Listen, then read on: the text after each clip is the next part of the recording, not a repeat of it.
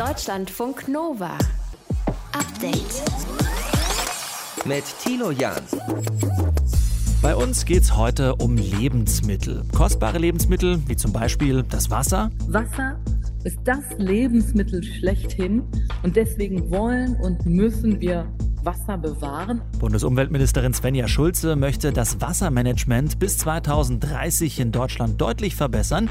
Sie hat dazu heute die nationale Wasserstrategie vorgestellt und wir schauen uns an, wie das Trinkwasser in Zukunft bei uns gesichert werden soll. Außerdem kaufen wir wohl weniger Süßkram ein, wenn wir Lebensmittel online bestellen. Und das sind eigentlich Sachen, von denen man sich vornimmt, dass man die nicht so viel isst die dann eben beim Online-Shopping, wenn man vielleicht auch gerade nicht so hungrig ist oder gerade ein bisschen Zeit hat, sich zu überlegen, was man eigentlich kochen will, dann doch eher nicht mitkommen. Die Analyse dazu machen wir heute mit der Soziologin Janina Steinmetz. Und darf der Arbeitgeber jemanden entlassen, wenn der die sich nicht gegen Corona impfen lässt? Das ist eine spannende Frage und dazu gibt es aktuell einen Fall aus Österreich. Die Schauspielerin Eva Herzig will sich nämlich nicht impfen lassen, weil sie Bedenken hat, was die Impfstoffe angeht und schwupps wurde sie zur neuen Staffel des Steier-Krimis im Herbst aus den Drehbüchern geschrieben. Ist das rechtlich okay? Denn eine Impfpflicht gibt es ja nicht. Genau, es ist keine Pflicht. Nur wenn ich als Arbeitgeber dann sage, diese Personengruppe muss geimpft sein, weil sie mit besonders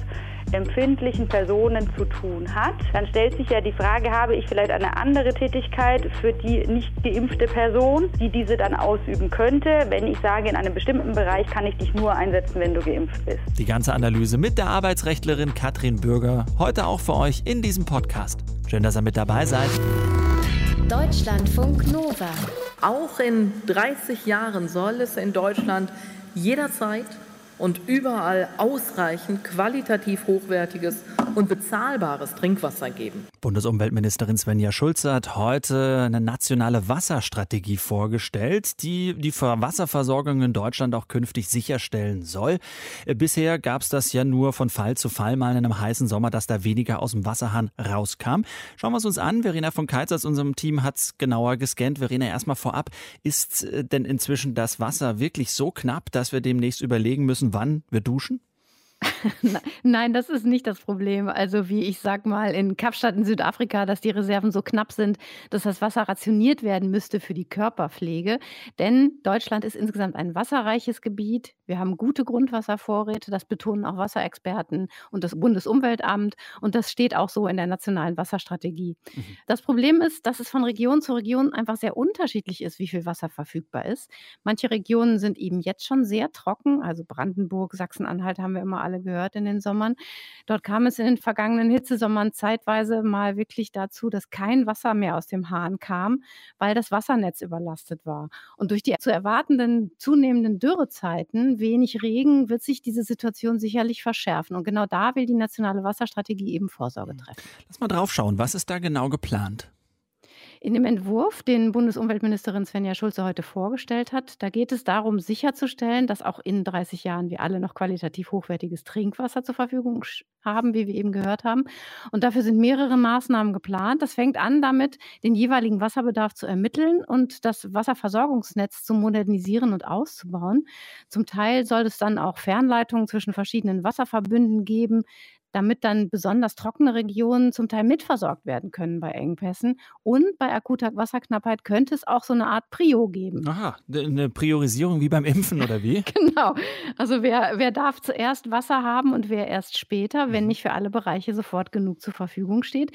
Ich sage mal die gute Nachricht, in der Prio 1 Gruppe, da fallen wir alle drunter in unseren privaten Haushalten. Unsere Trinkwasserversorgung für den täglichen Bedarf steht an erster Stelle, aber auch der ökologische Wasserbedarf, also dass genug Wasser für Pflanzen und Tiere da ist. Andere Nutzer wie die Industrie, die kämen dann erst später an die Aha. Reihe. Das heißt, wir könnten aber dann theoretisch so viel Wasser nutzen, wie wir wollen. Also auch mal den Pool voll machen im Garten? Nein, das eher nicht. Die Idee ist, da über sogenannte smarte Tarife zu steuern, dass nicht alle Leute gleichzeitig viel Wasser nutzen, indem nachts das Wasser dann zum Beispiel billiger wird. Dann kannst du vielleicht nachts deinen Pool voll machen.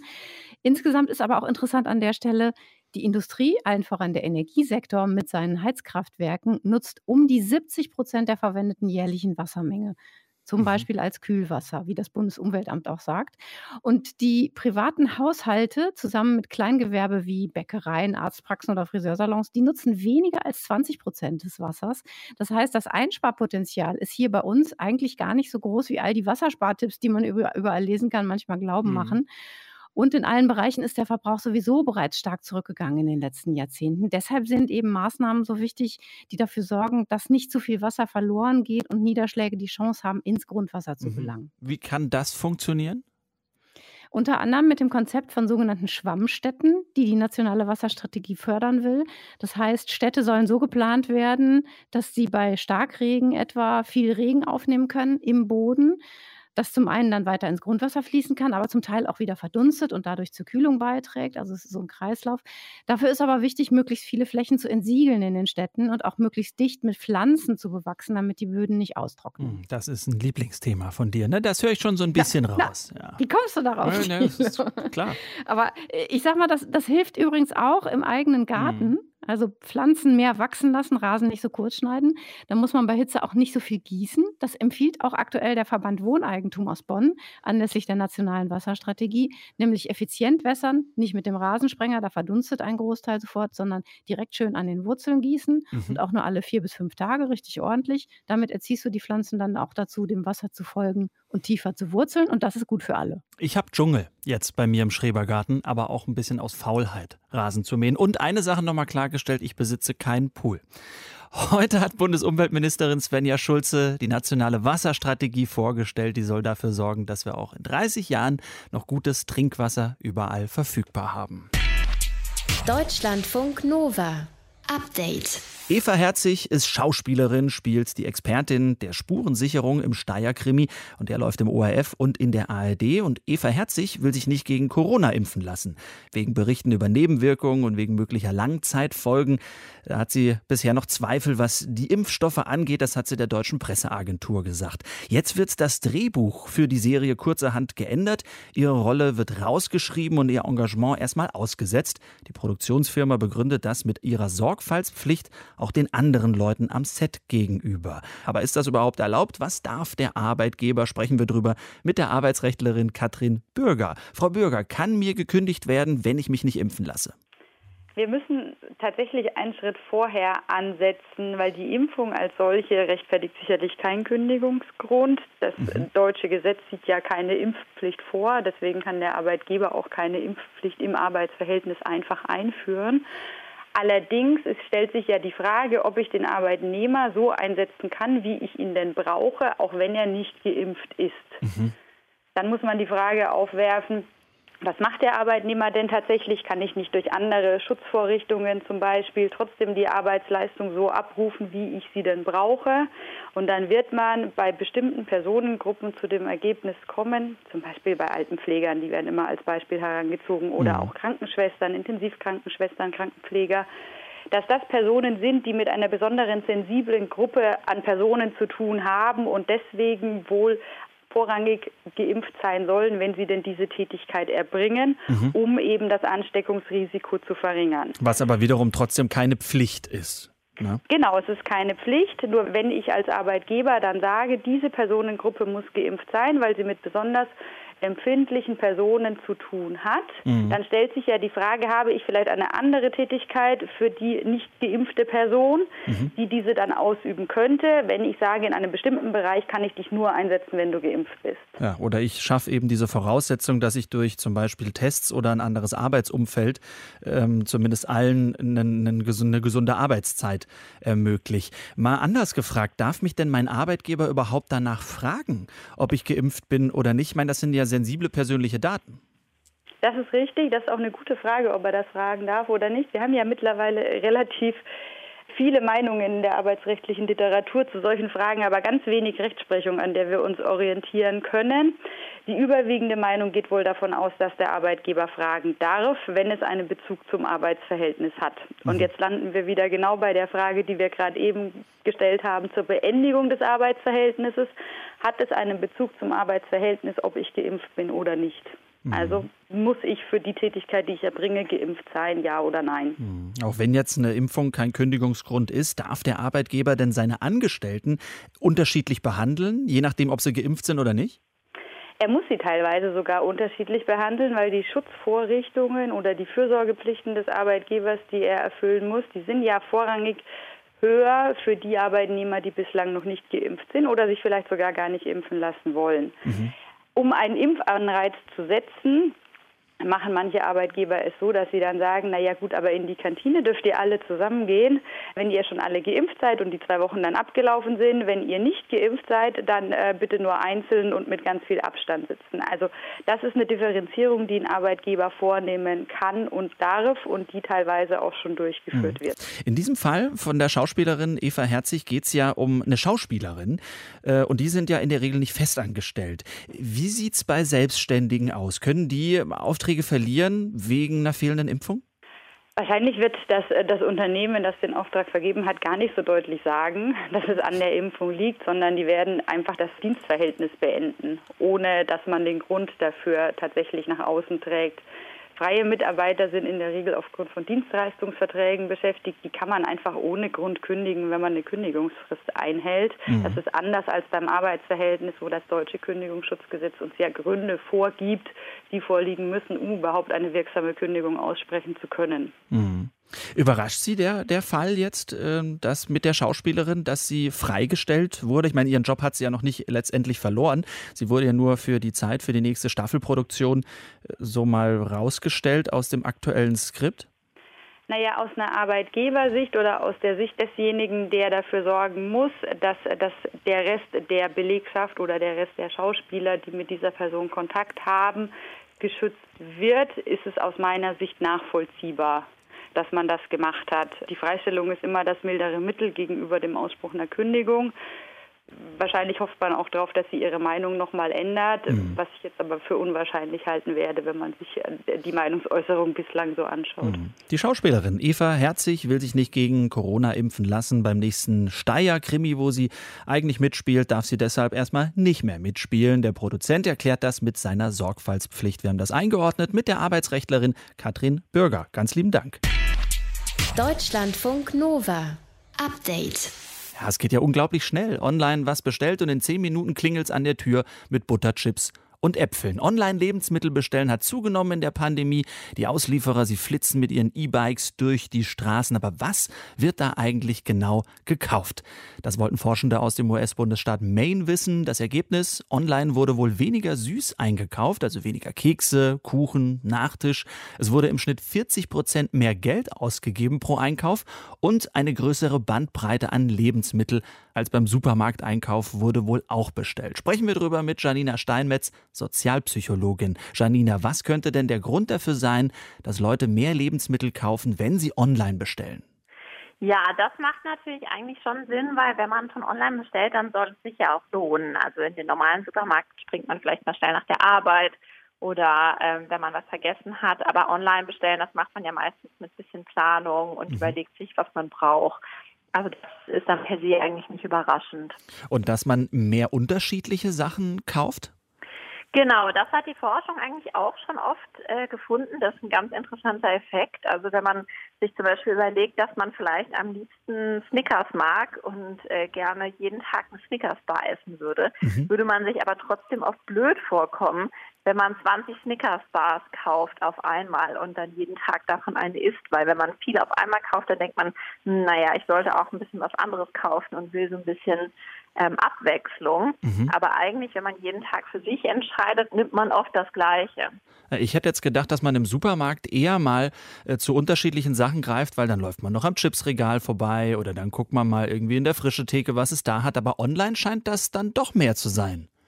Ja, weil online ähm, hat man eben das Gefühl, hm, wenn ich schon 20 Joghurts kaufe, dann sollten die wenigstens vielleicht ein paar unterschiedliche Geschmäcker haben oder so. Mhm. Aber wenn ich jeden Tag äh, neu entscheide, dann würde ich vielleicht doch immer den gleichen nehmen. Hat dich das gewundert, dass die Leute äh, aus diesem Forschungsprojekt online weniger Süßigkeiten kaufen?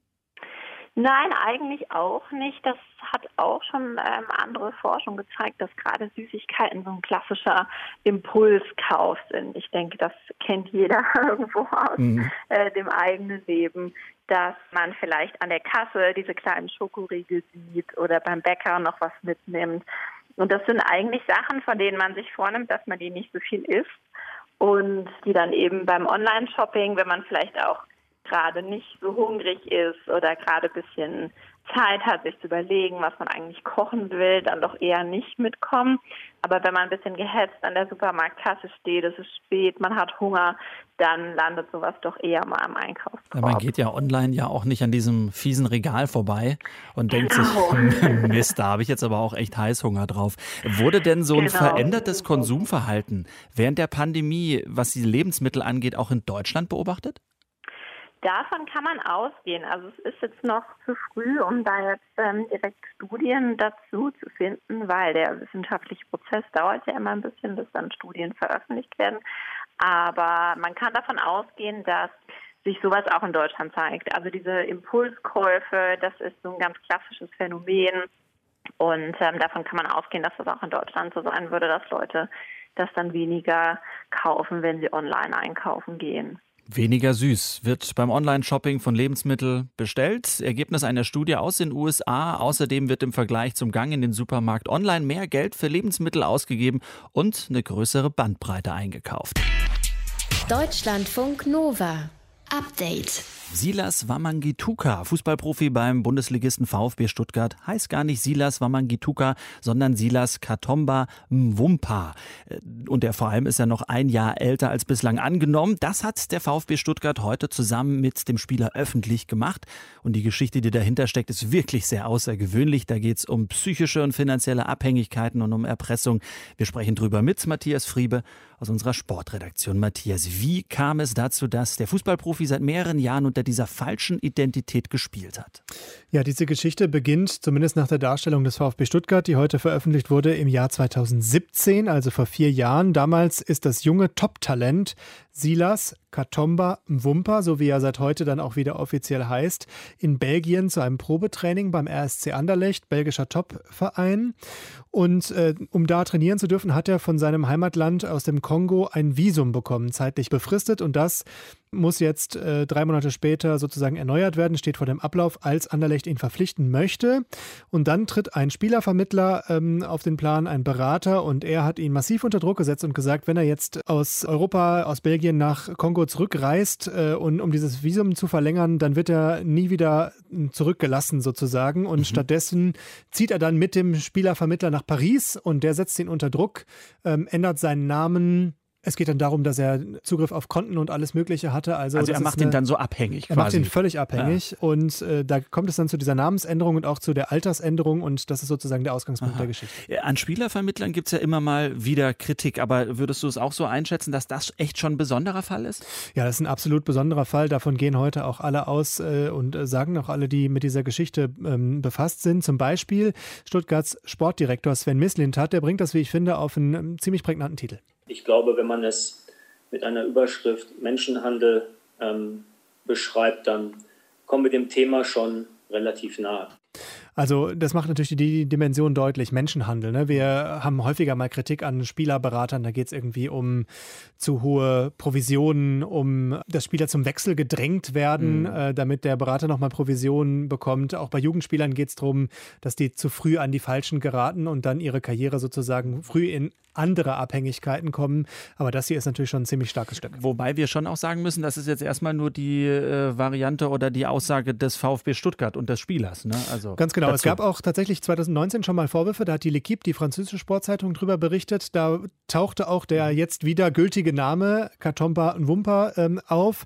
Das ist, äh, es gibt noch so ein, zwei Brüche in dieser Geschichte, die man nicht ganz erklären kann. Warum zum Beispiel Anderlecht auf einmal ihn dann doch nicht mehr verpflichten wollte, damals nach dem Probetraining. Mhm. Da ist noch ein bisschen was man da herausfinden und ermitteln muss. Mhm. Wie geht es denn jetzt da konkret weiter? Der Spieler ist, soweit ich das weiß, verletzt. Auch er hat einen Kreuzbandriss, der ja. muss sich erholen, genau. Mhm.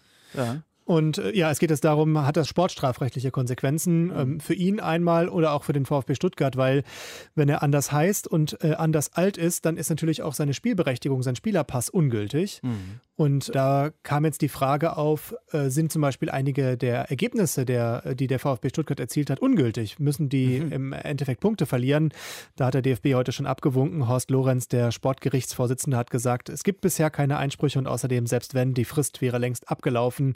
Jetzt geht es dann eher darum, eine neue Spielberechtigung zu äh, beantragen. Das ist aber eher eine Formalität. Da sagt die DFL, die Deutsche Fußballliga, auch nach der gültigen Ordnung, muss jetzt noch ein neuer Aufenthaltstitel eingereicht werden und dann kriegt er auch seinen neuen Spielerpass. Also wir halten fest, Silas Katomba Mwumpa hat zwei Jahre lang unter falscher Identität für den VfB Stuttgart gespielt und vermutlich auch in der Vergangenheit unter dem falschen Namen spielen müssen. Einschätzung dazu von Matthias Friebe aus unserer Sportredaktion. Deutschlandfunk Nova. Update. Ihr habt das in den Nachrichten vielleicht mitbekommen. Heute gab es weltweit Razzien gegen die organisierte Kriminalität. In 16 Ländern wurden mehr als 800 Verdächtige festgenommen. Das Ganze war eine groß angelegte Aktion von Polizeibehörden auf der ganzen Welt. Franziska Zech aus unserer Nachrichtenredaktion hat die Einzelheiten für uns. Franziska, das hört sich ja wirklich nach einer ziemlich großen Aktion an. Ja, das war tatsächlich ein ziemlich großes Unterfangen. Da war einmal Europol beteiligt, das ist die Strafverfolgungsbehörde in Europa.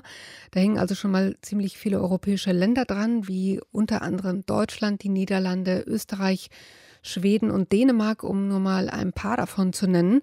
Dann war auch noch die US-Bundespolizei FBI dabei und die australische Polizeibehörde AFP.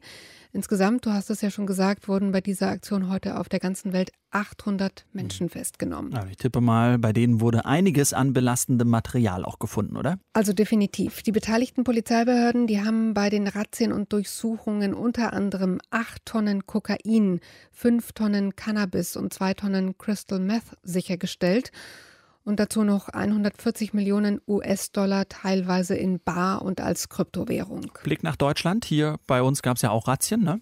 Ja, und hier wurden insgesamt 150 Objekte durchsucht und zwar vor allem in Hessen.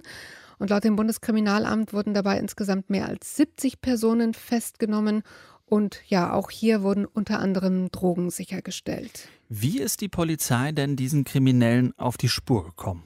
Also ganz platt gesagt, eigentlich durch einen ziemlich simplen Trick. Die Kriminellen, die haben über ein Jahr lang eine App benutzt, von der sie glaubten, dass sie absolut sicher sei.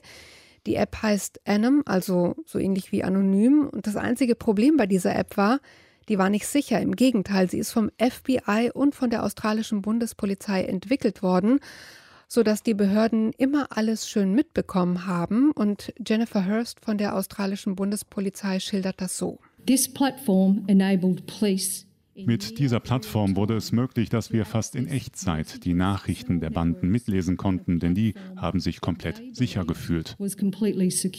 Das ist ja verrückt, ne? Man würde ja eigentlich denken, dass Kriminelle vorsichtiger sind bei der Wahl ihrer Kommunikation. Ja, also eigentlich schon, aber hier hatten die Behörden tatsächlich auch etwas Glück, denn vor ein paar Jahren haben sie in den USA ein Kommunikationsunternehmen zerschlagen, das sich auf Kryptohandys, also entschlüsselungssichere Geräte für Kriminelle spezialisiert hatte. Die Kriminellen mussten sich dann einen neuen Anbieter suchen und da sind dann die Polizeibehörden in das Ganze eingestiegen. Zur Hilfe ist ihnen dann noch ein Informant gekommen, der seine Strafe wohl etwas drücken wollte und der hat seine Kontakte in der Unterwelt genutzt um ja für die neue App der Polizei zu werben. Ja, kann man ja festhalten, scheint aufgegangen zu sein. Offenbar, ja. Also die App Anom soll am Ende auf rund 12.000 Handys genutzt worden sein. Und hier konnte die Polizei durchgehend mitlesen und hatte damit Zugriff auf rund 27 Millionen Datensätze. Da ging es vor allem um Drogengeschäfte, Waffenschmuggel, aber auch um Auftragsmorde. Jetzt sind diese Festnahmen natürlich das eine, aber sind dann aufgrund dieser App auch Verbrechen verhindert worden? Ja, also bei der Pressekonferenz heute, da haben die Ermittlerinnen und Ermittler erklärt, dass zum Beispiel Rauschgifttransporte gestoppt wurden und dass auch eine Reihe von Auftragsmorden tatsächlich verhindert worden sein sollen. Hm bei Großrazzien gegen das organisierte Verbrechen sind in 16 Ländern heute mehr als 800 Menschen festgenommen worden. Gelungen ist den Polizeibehörden die Aktion, weil sie die Machenschaften der Kriminellen monatelang mit einer extra dafür gebauten App einfach mitlesen konnten. Deutschlandfunk Nova. Update. Seit letzter Woche hat die Welt ein neues Hobby. Sie schaut nämlich einer Herde Elefanten beim Wandern zu. Beim Wandern durch den Südwesten von China. Die 15 Tiere, um die es jetzt geht, waren im März vergangenen Jahres aus ihrem natürlichen Lebensraum verschwunden und sind vor kurzem in der Nähe einer südchinesischen Stadt wieder aufgetaucht. Die chinesischen Behörden, die verfolgen die Herde seitdem mit Autos und mit Drohnen. Und auch das Staatsfernsehen hat tagelang darüber berichtet. Nur jetzt gibt es aktuelle Bilder und da sieht man, die Elefanten, die wandern nicht mehr, die machen eine Pause. Und darüber, wie diese Tiere am liebsten Pause machen, reden wir mit dem Biologen und Elefantenexperten Tobias Dornbusch. Herr Dornbusch, auf den Bildern sieht man diese Tiere ja ausgestreckt im Gras schlafen. Ist das was Besonderes? Legen sich Elefanten nicht so oft schlafen? Äh, grundsätzlich kann man sagen, dass Elefanten relativ wenig schlafen. Also von einem 24-Stunden-Tag schlafen Elefanten nur etwa zwei bis vier Stunden. Wieso denn nur? Ja, Elefanten teilen das Schicksal oder haben das Schicksal, dass sie im Grunde ihr ganzes Leben essen müssen und sie sind 18 Stunden am Tag so im Schnitt damit beschäftigt, äh, Nahrung zu finden und Nahrung zu suchen. Und da bleibt nicht so viel Zeit für Schlafen. Mhm. Also in der Regel ist es so, sie schlafen in der Nacht im Liegen. Mhm. Da schlafen sie so zwei bis drei Stunden, meistens mit kurzen Unterbrechungen. Und äh, tagsüber dösen sie dann nochmal so für eine Stunde in der Mittagszeit im Schatten von Bäumen oder so. Da schlafen sie dann im Stehen, mhm. beziehungsweise die Jungtiere legen sich dann auch hin unter die Leiber der Kühe. Aber die erwachsenen Tiere schlafen dann im Stehen. Das ist nur so ein Dösen. Das ist nicht ganz so ein tiefer Schlaf. Mhm. Und so läuft es meistens ab. Das heißt, wenn die Elefanten sich hinlegen, dann müssen sie sich schon relativ sicher sein, dass sie nicht angegriffen werden? Oder wie schlafen die dann da zusammen? Na, Elefanten sind mit die größten Tiere, die es gibt, die größten Landsäugetiere. Die haben äh, keine natürlichen Feinde. Und äh, die machen es sich gemütlich. Die äh, mögen Kontakt und die legen sich äh, im Schlafen hin, alle zusammen. Sie liegen ungefähr gleich häufig auf der linken wie auf der rechten Seite. Sie wechseln dann so zwei, dreimal pro Nacht die Lage. Und meistens so zwischen 23 Uhr und 1 Uhr ist so ein Peak, wo die Tiere meistens äh, schlafen und dann nochmal so von zwei bis vier. Mhm. Das sind so die Zeiten, die typisch für Elefanten zum Schlafen sind. Und mittags, wie gesagt, zum Dösen in der Mittagssonne. Müsste sich der Elefant nicht öfter mal hinlegen? Ich meine, das ist ja schon ein ordentliches Gewicht, das da auf den Gelenken lastet. Ja, Laufen ist zum Beispiel weniger anstrengend als Stehen. Also insofern, Elefanten laufen ja auch sehr viel und dadurch werden die Beine immer jeweils nur kurz benutzt. Und es ist so, Elefanten haben eine passive Stehfunktion. Also im Stehen brauchen die sich nicht anstrengen, sondern wenn die sich entspannen, dann stehen sie. Mhm. Äh, zum Hinlegen müssen sie sich aktiv hinlegen. Mhm. Äh, Herr Dornbusch, haben Sie eine Erklärung, warum diese Elefanten eigentlich in Südchina auf diese Millionenstadt zulaufen? Es ist so, dass die Elefanten ja ursprünglich aus dem Gebiet von Myanmar kommen und die Elefantenpopulation da ist in etwa konstant, vielleicht sogar leicht äh, erhöht in den letzten Jahren durch guten Schutz. Auf der anderen Seite werden aber die Lebensräume immer enger und die Siedlungen und die Straßen führen wirklich immer engmaschiger an den Lebensräumen vorbei. Und deswegen ist es dann so, dass die Elefanten versuchen, andere Habitate zu erschließen. Und es wäre zum Beispiel denkbar, dass das ein unerfahrenes Leittier ist und dann so eine Fehlentscheidung trifft, in die falsche Richtung zu laufen und zu denken, dass da irgendwann mal was kommt, wo sie eben neue Nahrungsquellen und so erschließen können. Mhm. Die Tiere wissen ja nicht, dass sie da auf eine Millionenstadt zulaufen. Mhm.